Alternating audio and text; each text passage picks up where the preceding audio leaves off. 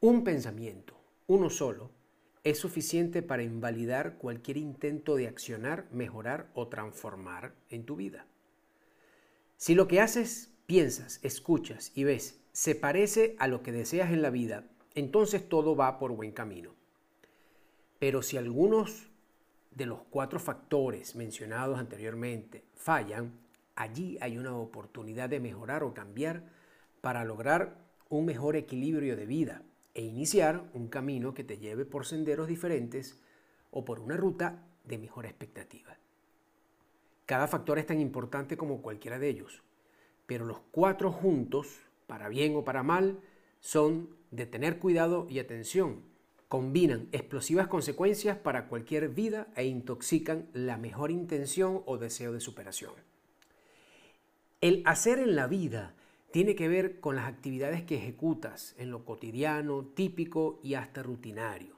Es el día a día llenándolo desde lo que haces para ganarte la vida hasta cualquier deporte que practiques. Si no te gusta lo que haces, puedes tomar la determinación de cambiar de, empleo, practicar un nuevo deporte o cerrar una empresa y abrir otra. En el hacer tienes pleno control. Tú eres el mismo piloto y puedes usar tu brújula para un mejor futuro. Lo puedes hacer solo o con la ayuda circunstancial de cualquiera en el transitar de los días. Pero cuando lo que piensas, escuchas y ves comienzan a llenarse de muchos espacios tristes, negativos y desagradables, hay que tener un mayor cuidado, pues las consecuencias para la salud y la forma de actuar pueden ser alteradas. Siempre existirá opción por frenar cualquier consecuencia desagradable de estos factores. Y además es una opción. Por ahora sabes que existe. También pueden estar bajo tu control y expectativa de mejora. Pensar de manera negativa produce desesperanza y te hace ver todo con obstáculos y dificultades. Tu verbo se hace tan poderoso que te puede llevar a cualquier enfermedad. Pensar en negativo hace ver todo a corto plazo de color negro, sin brillo, sin remedio, sin cambio. Nada tiene sentido, lo que te hace un protagonista desconocido, invisible a tus propias capacidades. Te programa para ser un perdedor, un obstáculo, una piedra en el camino de la solución, un mediocre con título.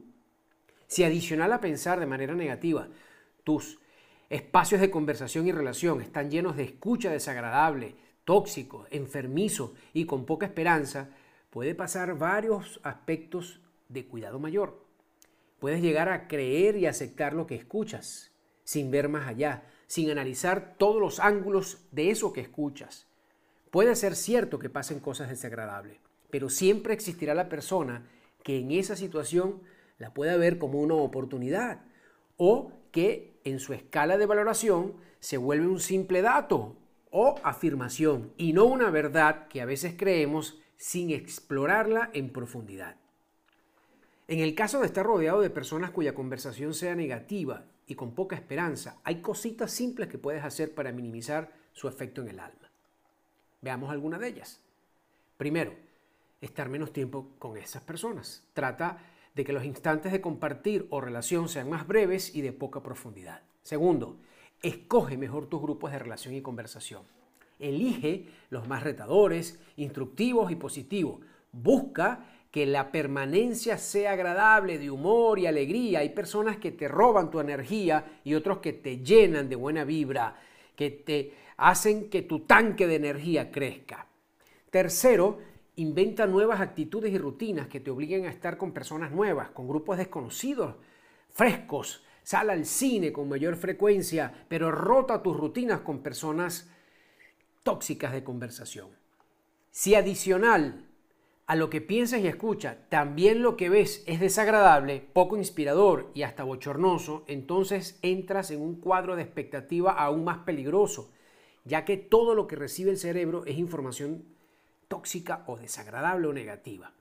Así, sin querer, todo lo que pasa por tu mente te pone en rebeldía, incomodidad e intolerancia, te convierte en otra persona, por cierto, poco deseable hasta contigo mismo.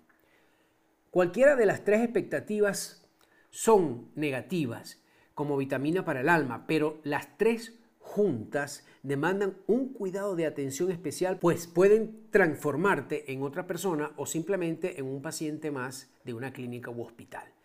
De allí que examines tu balance diario, que saques cuenta qué tipo de pensamientos consumen tus minutos, qué clase de conversaciones estás escuchando o participando y qué estás observando o en qué medio te estás desenvolviendo cuyas imágenes no son las más sanas para tu mente.